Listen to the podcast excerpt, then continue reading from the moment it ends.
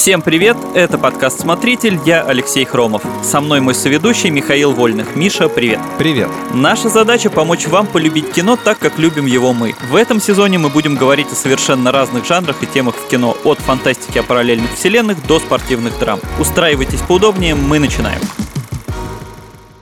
В прошлом выпуске мы говорили о саундтреке в кино, в этом обсуждаем нетоксичные отношения в фильмах и сериалах, кто первым их изобразил на экране, а может даже в литературе, пользуется ли спросом эта тема сейчас и как подобные фильмы могут оказать терапевтический эффект на человека, если вообще могут. Все это прямо сейчас и обсудим. Для начала поговорим о том, а почему токсичные или проблематичные отношения экранизируют чаще, чем здоровые и нормальные. Почему у авторов большое желание э, изобразить именно какую-то драму или именно какой-то конфликт, конфликт? А потому что это весело. Ну, в смысле, это, Весело, это да? интересно. Ну, э, помнишь, у нас как-то был подкаст про антиутопии во втором сезоне, Да. по-моему, еще. Кажется, что-то помню. Да, да, да, да, давно это было, 300 лет тому Давно. назад. Вот, Да. и мы тогда тоже начинали с вопроса, а почему почти не снимают утопии? И быстро пришли к Да. выводу, что, ну, это вообще не интересно. Ну, типа, вот у нас будущее, у всех все хорошо, люди счастливы, машины им помогают. Там, короткометражка 5 минут. Ну, а просто никто не изобразил нормальной утопии, на которую можно было бы ориентироваться и понять, что в этом жанре есть какие-то перспективы, потому что все, опять же таки, упирались именно в антиутопии всегда, потому что казалось бы, что там много всего интересного, а в утопии ничего изначально интересного быть не может. Но, кстати, в тех же утопиях иногда бывает, да, что, типа, показывают, что все хорошо, а потом выплывает, что на самом-то деле все плохо, да, что а это потом-то антиутопия Да, да, да, становится, да, да. А, вот, ну да, неожиданная такая параллель, но мне кажется, с фильмами про здоровые отношения примерно то же самое. То есть а- они есть, да, как и утопии есть, например, твой любимый Стартрек, да? Да. Но также и фильмы про здоровые пары, они существуют, но чтобы снять про это интересно, ну, нужен такой большой талант. То есть нужно показать что-то, что захватит зрителя, но не испортит внутренние отношения в этой паре, да. И я, кстати, в качестве такого краткого предисловия могу рассказать э, момент из моей подготовки к этому подкасту. Я, значит, решил вспомнить, какие есть фильмы, подходящие под эту тему, и обратился к Гуглу. Вот, я на английском там набрал, типа, фильмы про нетоксичные отношения или там про здоровые отношения, я уж не помню. И он мне выдал первые три ссылки на фильмы про токсичные отношения. Так. А потом следующая ссылка была как будто бы там non-toxic или что-то такое. Я ее попытался открыть, и мне написали там, извините, ссылка не работает, вообще не заходите сюда больше. Вот, вот, собственно, все, что нужно знать про поиск и про популярность этих двух тем. То есть даже если ты ищешь что-то хорошее, тебе все равно выдаст про проблемы. В общем, люди любят, чтобы кино было конфликтным, проблемным, и в частности это касается там и мелодрам, и романтических комедий. Хотя на, на самом деле у меня есть сразу вот так вот, забегая прям вперед, эталонный пример, на мой взгляд, нетоксичных, здоровых семейных отношений в кино. Я об этом рассказываю везде, где могу. У меня была целая статья на лайфхакере большая, я писал там про это в своих соцсетях и так далее. Вот я сразу его вот так вот вперед всего пытаюсь всегда привести. Это всем известный фильм, это «Семейка Адамс» Барри Зоненфельда 91 года. Мгм. Как ни удивительно, как ни странно, да, когда называешь все такие, ты с ума сошел.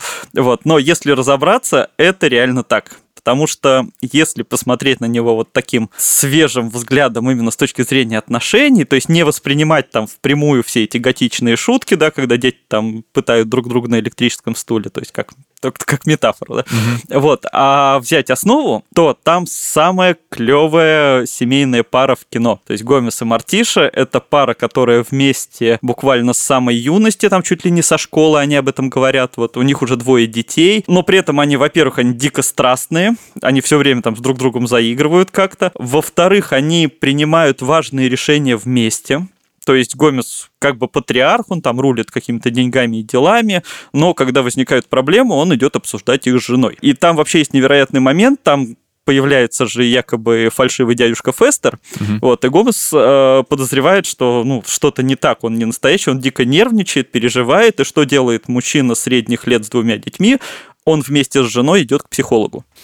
Вот, чего, собственно, не знаю, у других экранных персонажей обычно не наблюдается. Да, как они относятся к детям? Они им дают достаточно много свободы для игр, при этом участвуют в их жизни, что там советуют, ходят на школьные спектакли. И, ну, самое главное, что там показано, что семья — это такой-то отдельный мир. Они совершенно независимы от того, что общество там их может не любить, не понимать, им вместе комфортно, к ним собираются друзья и родня, они знают там своих предков, знают свою родословную. Вот, в общем, это такой отдельный, прям отдельный мир, вот их семья именно.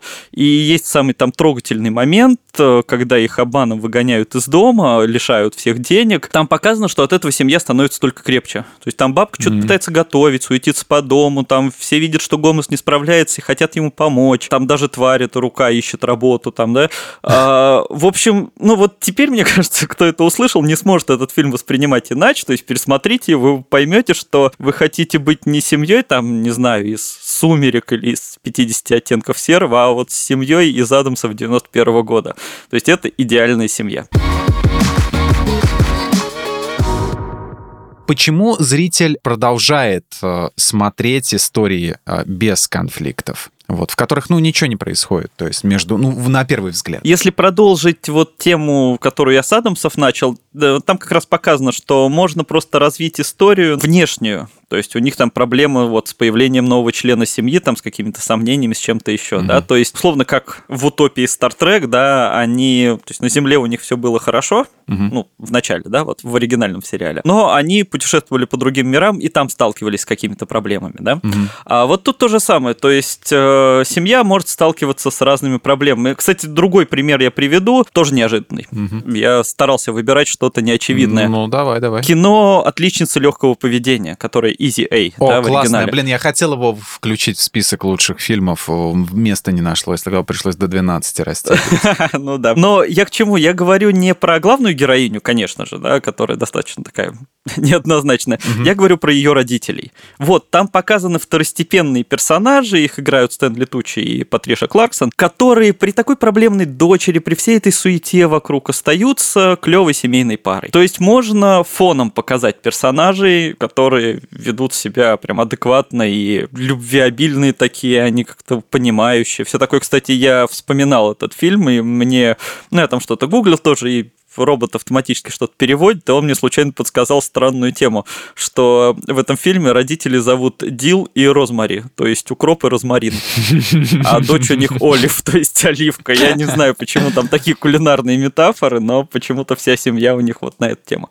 Это как в этом, по-моему, в клинике, что ли, было, где героиню звали Санни Дэй. А, да, да-да-да, что-то такое было. Раз уж я сказал про клинику, а можно ли назвать отношения Джея Ди и Эллиот токсичными? Потому что сериал на самом деле смотрит разные грани, рассматривает отношения, разные этапы. Чем он лучше сериала «Друзья», это тем, что э, в «Друзьях» нам подавали как бы вот, ну, такие схематичные э, перса- персонажи, давали как в видеоигре много всяких э, героев, с которых можно выбрать любого, да, вот если ты там такой с придурью, ты э, Фиби, да, такой летящий, если ты там такой скептик, но постоянно шутишь, и, то ты Чендлер, да, вот, и ты мог себя сопоставить, но там, тем не менее, э, краши всех были видны прям вот э, с самого начала, кто на кого там западает, да. Ага. А здесь ага. э, в клинике, собственно, на это упор и не делается, а делается упор на, э, собственно, на то, как люди вообще сначала, на весь процесс, да, вот этого, как знакомство, потом, собственно, э, развитие отношений, потом, если не получилось, но приходится как-то друг с другом сталкиваться в повседневной жизни. И именно вот этот вот момент, когда у Джея Ди и Эллиот какая-то такая война, да,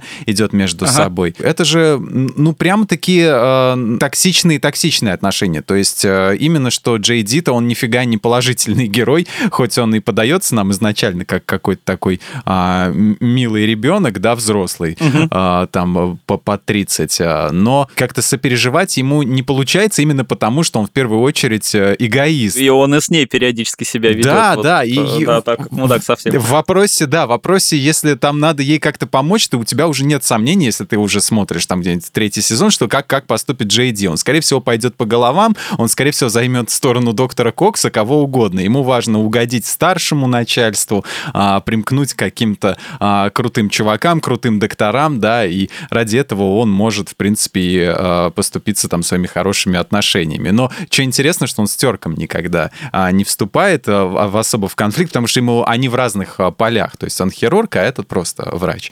Вот. Но помнишь, там у них была проблема, когда Терк его вроде бы должен был оперировать, да, Мгм. и- а он все боялся. Да, да, да. типа, как, как- это друг будет меня оперировать, что он как, как раз вот это. А, слушай, ну по поводу здоровый, нездоровый, мне кажется, как раз в клинике показан весь спектр. Вот так вот. Ну, то есть э, люди, как они есть. Как, как, то есть, ну, потому что кино, в принципе, часто стремится к крайностям, да, показать Мгм. либо очень хорошо, либо очень плохо, да. Да, да. А здесь именно он вроде бы действительно добрый такой, искренний, прям он там искренне влюбляется. Потом он добился своего, понимает, что ему это не нужно, да, они разошлись, он опять влюбляется. Ну, Мне кажется, каждый в жизни проходил подобные истории.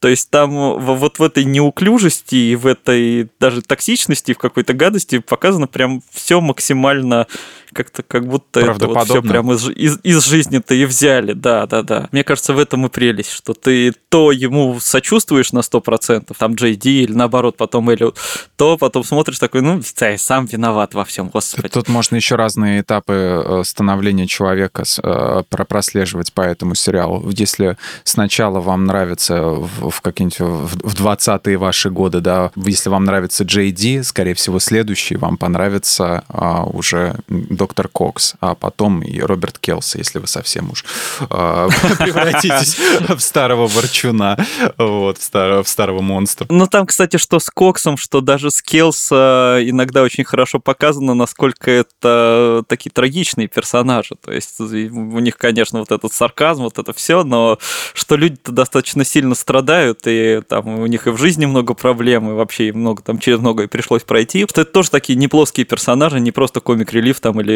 не просто, что человек, которого надо ненавидеть. да. Ну да, да, да, да. Комик релив там один, уборщик, грани которого там вообще практически никак не раскрывается, кроме его отца, которого а, играет этот генерал из цельнометаллической оболочки. Вот, это единственное, кстати, что мы да. видим и знаем. А, еще что он был актером, когда он его Джей Ди видит по телевизору его в каком-то э, фильме. Еще один а, сериал новый. Ты посмотрел его «Счастливчик Хэнк» с Нет, Бобом не Оденкерком? посмотрел еще. Вот. А я посоветую Я всем. много наслышан. Он начинается, во всяком случае, с э, самых таких здоровых, хороших отношений. То есть Боб э, Оденкерк играет а, председателя кафедры английского языка а, в небольшом Ага. колледже, в вымышленном колледже. Вот, маленький городок там. И там, в принципе, общение внутри вот этого вот преподавательского коллектива. Мне эта тема еще особо близка, потому что у меня отец э, был вот близко в этой теме. Он тоже, он преподавал английский тоже в институте. Вот. И внешне он как-то похож, поэтому мне сериал как-то очень-очень сразу запал, вот, очень быстро. Там главный герой, он делится с женой своей абсолютно всем. То есть э, как-то там он провожал дочь своей коллеги домой, выпившую, та потом нач- разделась догола и начала вроде как к нему приставать. Он с ней попрощался, пришел и сразу же об этом рассказал к жене. Сразу же она говорит, типа, где ты был? Он говорит, да вот, говорит, проводил домой э, вот дочь своей коллеги. Говорит, она Ага. Пыталась ко мне приставать, вот разделась и говорит, ну вот и я приехал домой, собственно. Кому еще рассказывать? Кто твой самый близкий человек? Да, да, в плане отношений э, мне, мне очень понравилось. Мне очень понравились лихие повороты, которые э, происходят в этом сериале, повороты сюжета. В принципе, первый сезон вышел, там, не знаю, сколько там, 8, по-моему, серий, не помню уже. Вот, ждем все второй. Еще там Кайл Маклахлан играет. э, Вот, очень О, хорошего прекрасно, такого прекрасно. пузатый или он просто так двигается. Ну, короче, Маклахлан, как обычно, маг э, и волшебник на экране перевоплощается отлично и играет все, что угодно, вот просто вот так вот. А Оденкерк, насколько я понял по твоему описанию, это полная противоположность э, Солу Гудману, да, теперь? Да, абсолютно. И, как бы, наверное, они рискнули как раз-таки сделать непохожий образ и дать ему совершенно другую роль. Стоика, который, ну, он также шутит. Иногда, конечно, в нем проскальзывают э, моменты из мистера Шоу. Вот, он иногда не удерживается и комментирует цитирует все подряд, что говорят другие, но, тем не менее, он более рассудительный, а более вдумчивый и сосредоточенный. Ну и там показано, конечно, как он ко всему к этому пришел, что немножко напоминает Теда Ласса, да, что это все, что он стал ага. таким, а, каким он стал, что он был таким не с рождения, что у него было до этого в жизни разные потрясения, которые его привели и сделали его таким, каким он есть сейчас, но не испортили, а просто изменили его характер, изменили, повлияли на него как на личность. Еще один пример который э, хотелось бы обсудить, это «Маленькие женщины». Можно ли целиком назвать это примером а, нетоксичных отношений? Потому что я знаю, что книга может отличаться, она, скорее всего, отличается от последней экранизации а, с от Тимоти Шаломе. точно. Вот, да. потому что, да, и считай, я посмотрел только какой-то, не знаю, 20% я понял, а, как бы, ну, узнал от этой, от книги то, что показали на экране, потому что экранизировали этот роман а, тысячу раз, вот, и ага. наверняка это как у Стивена Кинга, да, да, оно. Всегда, всегда в любой экранизации что-нибудь да пропадает. И здесь, естественно, что-нибудь пропало. И вот мне интересно, в «Маленьких женщинах» можно ли назвать книгу как бы примером а, нетоксичных отношений? Потому что все, что я увидел в фильме, в последней экранизации, это там были, в принципе, хорошие отношения между мужским и женским полом. По-моему, вполне. А мне что нравится в этой книге? В фильмах, честно говоря, фильмы я помню лучше, чем книгу. Я ее читал еще в молодые годы, они были очень давно. Угу. А, мне там нравится, что там показан весь спектр. То есть за счет того, что там несколько героинь, ну понятно, есть там которые больше посвящают, да, но все-таки вот их несколько там сестер, и каждый хочет что-то своего. И вот мне кажется, это хороший показатель того, что сейчас банально скажу, что люди разные, и там вот женщины бывают разные. Знаешь, это когда а, там где-нибудь в каких-нибудь соцсетях, да, какие-то там статусики или, не знаю, сторис там выкладывают, типа, ага. все женщины хотят вот этого, там, такого-то мужчину, все женщины хотят вот этого в отношениях. Это фигня, потому что, ну, вы опросили всех женщин, как бы, да, вы у всех узнали. Все люди, у всех разные предпочтения, мнение, что, а все мужчины кого тогда предпочитают? Давайте генерализировать оба пола тогда. Про это тоже пишут, про это тоже. Все мужчины хотят вот этого, всем мужчинам нужно вот этого. Господи, ну, блин.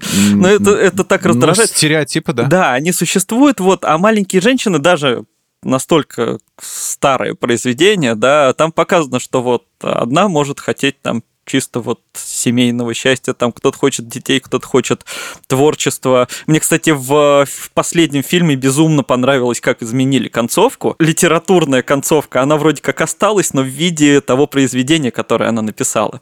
То есть, что она не захотела вот этого семейного счастья, ну типа, ну давайте всех успокоим, вот оно, пожалуйста, у меня в книге оно есть. Мы про это напишем. Вот, то есть они сделали, ну, по сути, две концовки. Вот мне кажется, маленькие женщины этим прекрасны, да, что каждая выбирает те отношения, которые ей подходят лучше, и, собственно, каждая к ним стремится, и в итоге, ну, там, все по возможности обретают счастье. Ну, по-моему, это правильный вариант. Ты говоришь, что главная героиня дописала концовку, и это мне mm-hmm. напомнило концовку фильма «На игле 2», где, ну, вот эта вот девушка, забыл, как ее зовут, которая с Кайфоломом а, общалась потом с Марком Рентоном, где угу. она пришла к кочерышке, а, к персонажу. Извините, что я их всех по-русски называю, потому что они... Ну, ну, спад. Ну, мне, кстати, привычно. Ну, да, да, да. Я, я просто первый раз посмотрел, у меня синдром утенка. Вот, я все первое считаю правильно. Она пришла к нему и говорит, а концовку к этому всему допиши ты вот, к этой всей истории. Да, да, и я да. до сих пор не понимаю, ну, вроде нам показали, что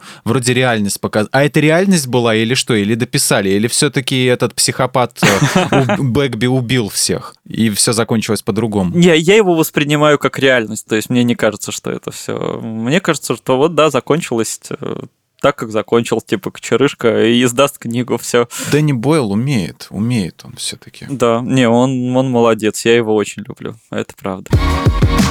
Thank you.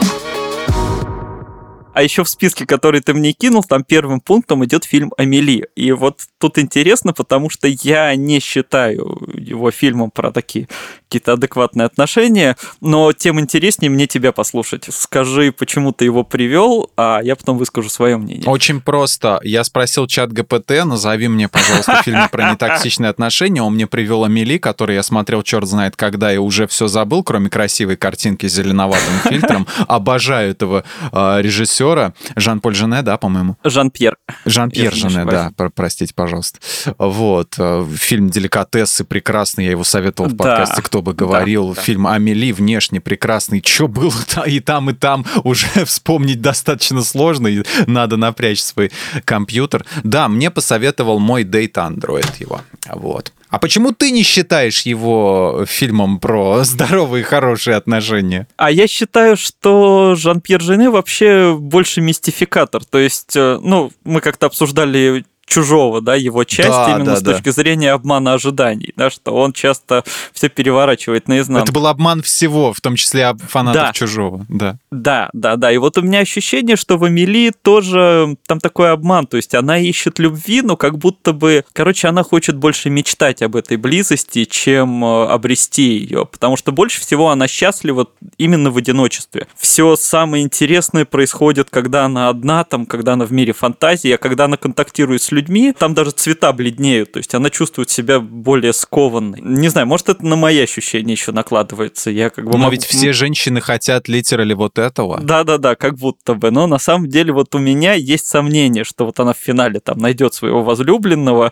а, и все будет хорошо. То есть у меня ощущение, что это все разрушится о какие-то... Закончит как кошатница из Симпсонов, да?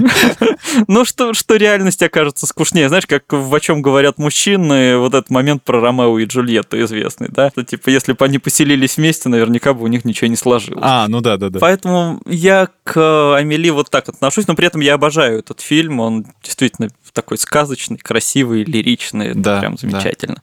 Вот. Еще что хочу вспомнить, просто я вспоминал несколько примеров. В первую очередь, когда Гарри встретил Салли, э, замечательное кино, оно просто замечательное кино, вот просто приятное. Наверное, там тоже они не все, что они делают, э, это как-то правильно и там не травматично, но, во-первых, там очень круто показано, что долгосрочные отношения во многом строятся на дружбе. И что герои там чем дальше, тем более честно стараются вести себя друг с другом, и вот эта открытость, э, она очень сильно помогает. У меня такой контраст есть фильм, который мне очень нравится, это «50 первых свиданий», где героиня как Что-то только название помню. а там, значит, героиня потеряла краткосрочную память, и она каждый день забывает, что было в предыдущий день. То есть она живет Мгм. фактически один день. Помнит, Мгм. что было раньше, но вот один день у нее полностью, ну, всегда прокручивается.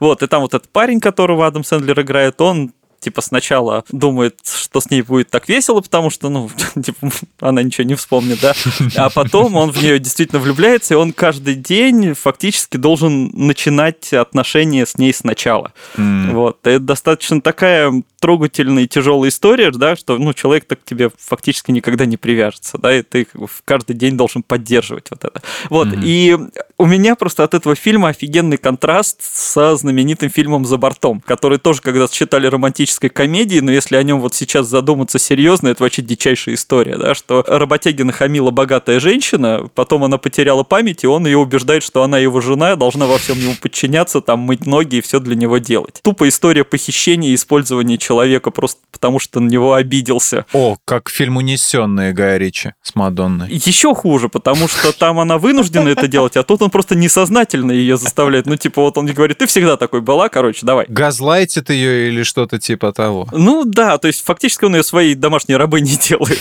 Типа, ты моя жена, ты мне подчиняешься, ты всегда такой была. Ай-яй-яй-яй. Хотя при этом, кстати, очень мило, что на съемках этого фильма образовалась одна из самых романтичных пар Голливуда. Это Голди Хоун и Курт Рассел. Вот, они, собственно, в- снялись вместе и после этого образовали Бьет, семью. значит, любит. А, молодцы наши Не, я надеюсь, у них семья не такая, да. Вот. И, кстати, по поводу этого фильма, я иногда думаю, что лучше бы его сняли какие-нибудь, не знаю, братья Коэн, да, что показали бы в конце, что там похитителя нафиг убивают, там, знаешь, не знаю, в молотилку выбрасывают. Да, блин, лучше бы братья Коэны все сняли, вообще половину того, что я видел за последнее время. И, кстати, хочется иногда сказать, что, ну, мол, типа, кино 80-х, что его судить уже, да, старая комедия, но в 2018-м сделали ремейк. Там, правда, все перевернули наоборот, типа, мужик богач теряет память, а женщина с тремя детьми, ее Анна Феррис играет. Мгм. а, убеждает, что он ее муж, и отец ее, значит, там, по-моему, всех детей. Да, и типа он тоже должен все для нее делать. А, вот, ну, такое себе, конечно. Вот, поэтому 50 первых свиданий нам намного лучше. Перегибы то, то туда, то Да, сюда. да, да. А и, кстати, блондинка в законе, неожиданно вспомнил я прямо сейчас, Тоже а, очень хорошо фильм. показывает вот переход от э, токсичных отношений, вот каких-то токсичных причин становления да, человека к здоровым. И, кстати, российские «Я худею» примерно ту же идею используют, mm-hmm. правда. Та, там было про интеллект, а тут про похудение, ну Мы ладно. Мы перешли на зону прекрасных фильмов. Ну, «Я худею», кстати, Мы хороший перешли. фильм, он мне показался не слишком смешным, потому что, ну, типа, написано комедия, вот я смеялся мало, но я думал, что в конце будет какая-то дурная мораль, а он достаточно приятный, правильный, вообще оставляет очень приятное ощущение. И там тоже как бы переход вот к этому к правильному осознанию себя, что ты там должен меняться, но не ради человека, который тебя чмырит, да, а, наверное, либо ради здоровых отношений, либо вообще ради себя в первую очередь. Ну, это было про хороших э, людей, про хорошие отношения. А теперь давай про нездоровые пары, нездоровые токсичные отношения – мы уже немножечко обсудили клинику. А, давай посмотрим, что у нас еще есть э, такого, что можно из кино привести. Вот что ты... Тысячи их. А, тысячи их, да. Буквально давай. все остальные. Нас, кстати, вот да, наш редактор Кирилл попросил привести неочевидные примеры, которые кажутся положительными, а на самом деле там все плохо. И у меня сразу в голове просто столько всего стало всплывать, что только успевай записывать. С чего начать? С советского кино или с кинокомиксов? С советского давай, мне оно ближе почему-то. Я больше его, мне кажется, смотрел, чем Голливудского даже. Ну, я уже не буду даже повторяться про иронию судьбы и Москва слезам не верит. Мне кажется, я уже все уши всем прожужжал об этом, ну, это фильмы про очень нездоровые, да. Вот, а, я вспомнил «Девчат», например, это вообще жесть. Э, кстати, ты вообще замечал, сколько наших и западных фильмов есть о том, что типа начал заигрывать наспор или там за деньги или ради карьеры, а потом, о, искренне влюбился. Очень же много этого. Собственно, и девчата, и служебный роман нашего, да, они собственно, про то же самое. И меня вообще это дико сильно смущает. Мне в голову пришла идиотская такая жесткая аналогия. Это, знаешь, как начал насиловать, а потом всем понравилось, да? Мне кажется, блин, это как-то стрёмно. Концовка этих Revenge of the Nerds, э, месть ботаников, где он э, притворился другим чуваком, да, изнасиловал девушку. Она думала, что это ее парень, а потом типа, ну что, ну у нас все равно был секс, так что ну и хорошо. Ну, было норм, да. Вот. И я вообще не очень понимаю, вот что в девчатах, что в служебном романе, как развиваются отношения отношения. То есть, э, типа, люди просто там хамят друг другу, злятся друг на друга, а потом бац, это любовь. Откуда она взялась? Почему? В ограниченном пространстве все живут друг с другом. И типа, ну а из кого тебе выбирать-то? Ну, а, кроме дев- как деваться Рыбникова? некуда, да? Да, да конечно. Ну вот, это как-то вот, мне кажется, первое, что пришло. А в комиксах меня больше всего смущает два момента. Первый — это романтическая история Человека-паука и Гвен Стейси. То есть, не, я не могу удержаться, да, Эндрю Гарфилд и Эмма Стоун — это красивейшая пара, это лучше, чем Эмма Стоун и Гослинг. Если мы берем именно фильмы с Гарфилдом, да, в первом фильме чуваку отец этой девушки говорит, что, чел, с тобой опасно, если она будет с тобой рядом, она погибнет, вали нафиг, как бы, ну, ты погубишь девушку. А он такой, не, я все, я слишком влюблен, я не могу, и что, она погибает. Ну, чел, как бы, у тебя вообще какая-то ответственность есть, тебе прямым текстом сказали, что ты это сделаешь. Что ты да, наделал? он вот, о боже, трагедия, я погубил девушку. Да, Ты это сделал, это правда, все так. Все к этому вот. шло, и это случилось. Поздравляю, аплодисменты. Возьми с полки пирожок. Все удивились. Ну, интересно, да? А Гарфилд, Гарфилд кот, он токсичный или не токсичный? Гарфилд кот, он токсичный, потому что он кот. Все коты токсики. Ну, кому? Люди, у кого есть коты, все знают, у меня их два. Да, они милые, но они токсики. Это, по-моему, Терри Пратчет или кто написал, что если бы коты выглядели как лягушки, все бы поняли, насколько они мерзкие. Что имидж решает бывает. Они миленькие, пушистые. Вот. А один, кстати, вот сейчас лежит прямо передо мной на подоконнике, поэтому я знаю, о чем я говорю. Да. Гарфилд. Нет, он немножко другой, но, ну да, в общем, коты-токсики, им, им положено, иначе они будут не коты Вот. А еще по кинокомиксам, это уже из вселенной DC. Это не совсем про отношения, но у меня из головы не выходит одна тема. Чудо-женщина и Стив Тревор. Тоже безумно красивая пара. Боже, как они прекрасны. Особенно вот в кино, да. Чудо-женщина 1984, вторая часть которая. Mm-hmm. Он погиб, она загадывает желание, чтобы он вернулся. Желание исполняется. Стив возрождается в теле какого-то левого мужика, значит. А дальше их приключения. Вот это вот там секс, поцелуи, смертельная опасность. А тело этого мужика вообще спросили? Просто какого-то левого мужика втянули, он там воюет со злодеями, занимается с ней сексом. Типа, э, это нельзя считать похищением случайно. Типа, но ради любви все, конечно, ради Чел, любви. мужик никогда не откажется от бесплатного секса, ты должен понимать. Ужасная мораль, ужасная. Это, конечно, такие гротескные примеры. А самый главный для меня пример э, нездорового такого увлечения в кино, которое подается как романтика, это, наверное, «Не спящий в Сиэтле». Фильм, который многие считают очень даже романтичным, очень красивым, он действительно красивый. А, но что у нас там есть? Женщина слышит, значит, э, историю человека, он ей становится интересен, и она начинает тупо его сталкерить. Она выясняет, где он живет, как звали его умершую жену, потом нанимает частного детектива, чтобы его найти. И это романтика, значит. Ну, это, ну, это прямо женское воплощение Джо Голдберга из сериала «Ты» фактически. Типа, ой, это же будет любовь. Блин, это как-то это странно и, по-моему, даже опасно. Но есть более очевидные примеры. Вот ты там тоже в списке это написал, типа мистер и миссис Смит. Это как будто бы кино, как как раз преодолеть вот эту отстраненность, как научиться доверять друг другу, как трудности а, это объединяют. Метафора. метафора. А, но если воспринимать как метафору, то это, конечно, довольно любопытно, да, что вот вообще надо бы научиться говорить друг с другом, доверять в первую очередь друг другу, там, а не каким-то работодателям. И в финале же они через все это проходят, и они становятся mm-hmm. счастливой парой. Mm-hmm. То есть есть, может быть, э, давай воспринимать это кино как что-то такое. Как пройти вот, это, вот эти проблемы в отношениях. Психотерапевтическое. Да, главное не убить друг друга телефоном. Да. Да. Она телефоном не его била, а какого-то их э, этого, кого они поймали, да, сори, перепутал. Главное друг друга не убить.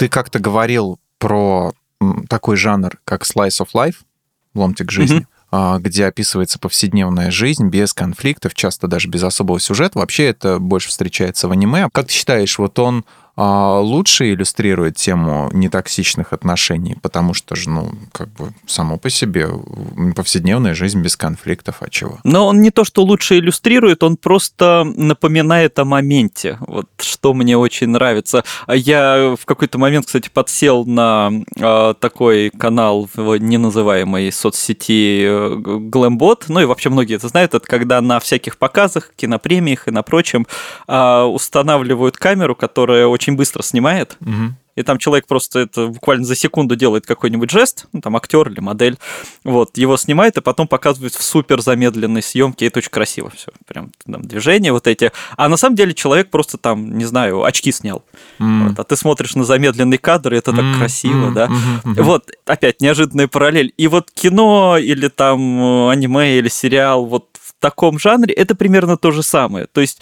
оно напоминает, что будни или обычные какие-то события, они, в общем-то, достаточно интересны. Они могут быть красивыми, они могут быть романтичными, какими-то запоминающимися, потому что, ну, у нас есть же склонность у всех Э, жить от события до события, да, что вот будни это скука, а вот там через неделю у нас будет какое-то мероприятие. А вот пятница начнется. Да, да, да, вот в пятницу там, или вот будет концерт, вот будет поездка. И получается, там люди не знаю, 80%, 90% своего времени проводят в скуке или там в страдании, в ожидании, да, в ожидании того, что что-то с ними случится. От отпуска до отпуска там всякое такое. Да, а потом ты включаешь кино и смотришь, как люди просто гуляют, да, ты включаешь там Паттерсона какого-нибудь, Джармуша, который очень любит вот эти темы, и видишь, как человек работает водителем автобуса, и как же это интересно, то есть как на это интересно смотреть. И, кстати, там тоже семейные отношения показаны достаточно вот э, так правильно и по-человечески. А, да, и, ну, конечно, многие посвящены таким простым романтическим историям. Я всем советую смотреть трилогию моего любимого Линклейтера там перед рассветом, перед закатом, перед полуночью. Это, во-первых, это просто невероятная актерская игра Итан Хоук и Жюли Дельпи. А, и там еще круто, что все снято реал-тайм, то есть между событиями каждой части проходит 9 лет, и фильмы действительно снимались перерывом в 9 лет. И вот каждый из них это тот самый slice of life, то есть э, первый фильм молодые люди знакомятся в поезде и просто всю ночь гуляют по городу и болтают обо всем подряд. Вторая, они встречаются через 9 лет в другом статусе, уже изменившиеся. И вот это, знаешь, ощущение, когда ты встретил кого-то, кого знал очень давно, и ты окунаешься в прошлое. Blast from the past, э, взрыв из прошлого. Да, да, и как будто бы вы знакомы, а как будто бы уже и нет, уже столько времени прошло, вы так изменились. Другие люди, да, заново знакомиться надо. Да, а третья часть это они уже семья, это не спойлерит там спойлерить вообще нечего, как бы это прям просто про жизнь. Вот, кстати, интересно, что третью часть как раз можно воспринимать как фильм об усталости друг от друга, о том, как даже у, казалось бы, идеально подходящей друг другу пары, у той, которых, вот как любят там говорить, судьба сводила, там вот это все, все равно накапливаются проблемы в отношениях, все равно возникают разногласия, и все равно там все так красиво подано, и финал невероятно трогательный. В общем, это очень хорошо все показывает. Хотя я, кстати, тут искал фильмы в этом жанре, тоже там что-то гуглил, угу. чтобы вспомнить, вдруг что забыл, и неожиданно в одном из списков я нахожу драйв. Я такой, так, интересные у вас будни. Обычные вот человек, будни мужика, который развозит грабителей банков. Да-да-да, там перестрелки, людям там вены бритвой режут, э, на машинах гоняются. Ну а что он по пять минут сидит в машине с одинаковым выражением лица? Это slice of life, это его life, вот. Да, такая, мне просто интересно, то есть автору списка это тоже показалось обыденностью. Я помню, по телеку шел этот фильм, я, а, отец у меня там сидел на кухне, телевизор был, вот. Я говорю, классный фильм, вот смотри, и там, значит, лицо Райана Гослинга в одном и том же состоянии, в неподвижном две минуты. Я думаю, блин, не лучший момент, чтобы порекомендовать фильм. Да, да, он такой неспешный. Вот, в общем, ну, хотя бывает, что и в этом жанре тоже показывают там какие-то скандалы там или какие-то разборки. Интриги даже, расследования. Да. Какие фильмы, сериалы, аниме больше помогут человеку, у которого проблемы в отношениях? Где драмы и разборки или наоборот, где спокойствие и взаимопонимание? Потому что мне а, в последний раз помогло именно второе. А, ну, тут, наверное, вообще главное что сразу надо сказать, не пытайтесь там строить или исправлять свою жизнь, ориентируясь именно на фильмы или сериалы. Да, да, а, да. Потому что, ну, я все время это повторяю, хотя это не помогает, вот эти все наши разговоры там с критикой и отношений в кино. Это не то, что кино плохое, да, то есть «За бортом» — это нормальная комедия, там, «Друзья» угу. — это нормальный сериал. Просто не надо думать, что нужно копировать подход к отношениям из вот этого кино, оно не для того снимается вообще. Угу. По поводу того, что больше поможет, ну, тут тоже все индивидуально. Я про это много думал, когда смотрел старую и новую версию сцены супружеской жизни, то есть э, оригинал Бергмана и ремейк от HBO. Mm. Я, кстати, предпочитаю считать, что это не ремейк, а типа продолжение. Потому что, а. ну, это просто другая пара, попавшая в ту же ситуацию. Там настолько все обыденно, что, ну, господи, мне кажется, миллионы таких пар есть, ну, или там тысячи. А Бергман же когда-то хвастался, что его фильм увеличил количество разводов в Швеции. Вот. И я смотрел и думал, что вот если у пары есть какие-то, ну, небольшие противоречия, скажем так, когда люди там больше сомневаются в своих поступках, чем в партнере, то он, наверное, даже может помочь вот это все обсудить, там всплывут какие-то темы, которые можно решить. А если у вас и так все довольно напряженно и жестко, то вот ты посмотришь вот этот новый сериал, и, возможно, вы разойдетесь нафиг. Потому что mm-hmm. там, да, там проблемы очень откровенно оголяются и показывают максимально неудобные ситуации, когда люди себя ведут там довольно нелепо, все портят из-за мелочей. То есть, ну вот не гротескно, не, не с перестрелками, а вот когда какая-то мелочь просто портит вообще весь вечер. Ну, вот, наверное, так. Мне кажется, если что-то сильно тревожит, лучше посмотреть что-то объединяющее, что-то, что поможет успокоиться. А, но, кстати, тоже интересно. Мне вот вчера моя подруга написала, например, вкинула скриншот из фильма «Знакомьтесь, Джо Блэк», вот, который, ну, казалось бы, совсем о другом, и написала, что там, собственно, вот этот женский персонаж, женщина, которая с ним заигрывает, она ведет себя довольно странно, да, что, ну... А в чем странность? Типа, они первый раз встретились, и она фактически, вот, сейчас я процитирую, выдумала себе любовь при первой же встрече и начала отчитывать его, будто он в ЗАГС ее 10 лет не зовет. А, в принципе... Это мнение. Это мнение. Да, это мнение, это мнение, но я скорее даже к тому, что человек даже в фильмах на другую тему может увидеть что-то, э, что близко ему или что наоборот его раздражает. И что-то субъективное привнести как объективную оценку. Конечно, конечно. Угу. А оценка всегда будет субъективной, и вообще любой фильм ты всегда пропускаешь через свои эмоции, через там свои тревоги. Да, да, а, да. Все же, наверное, замечали, что если тебя тревожит какая-то тема, там, я не знаю, что-то вообще возьмем другое, здоровье, например, mm-hmm. ты чего-то там боишься какой-то болезни там или что-то услышал про кого-то, ты это будешь видеть в кино постоянно тебе покажется, что во всем кино про это рассказывают тем или иным способом. Когда у тебя болит зуб, ты смотришь, на какой зуб жуют актеры в кино. Да, да, вот. да, да, да. Как они жуют, как они разговаривают. Вот что-то, да, ты, ты все про тему больных зубов. А, вот. И, собственно, с темой отношений то же самое, да, ты будешь смотреть Ну, а это кино, еще хуже, да. Лучше, лучше на зубы обращать внимание, потому что тут вообще чокнешься. И увидишь там, как какие герои ведут себя со своими девушками там или, наоборот, со своими парнями. Вот. Так что, наверное, да, если тревожно, надо смотреть что-то спокойное. И слушать спокойную музыку, кстати. Я, например, я, например, очень сильно зависим от настроения музыки и давно понял, что прям если я слушаю что-то такое прям жестко эмоциональное, то я сам таким же становлюсь. Надо включить что-то успокаивающее. И вот кино то же самое. Ну, включить что-то жестко нейтральное, эмбиент какой-нибудь. А у да, Моби есть, эм... короче, два альбома для медитации и для сна. Они очень э, продолжительные. Э, там такой очень длинный эмбиент, спокойный, перед сном слушать. Сейчас пошли советы по музыке. А у Брайана Ина есть прекрасный альбом Reflection который, не, не, не слышал, состоит по-моему. из одной композиции. Она, по-моему, около часа длится. Вот. А еще Брайан Ин и его брат Роджер, если я не ошибаюсь, вот у них есть совместный альбом, это мой любимый вообще. Вот под него работать мне прям очень хорошо, он очень успокаивает и помогает как раз сфокусироваться. То есть он такой, он спокойный и очень прям правильный. А я недавно узнал о Мередит Монг э, и ее музыке. Э, это очень авангардно, экспериментально относят на музыкальных сайтах ее к жанру джаз, угу. хотя это джаз. больше, конечно, экспериментальщина.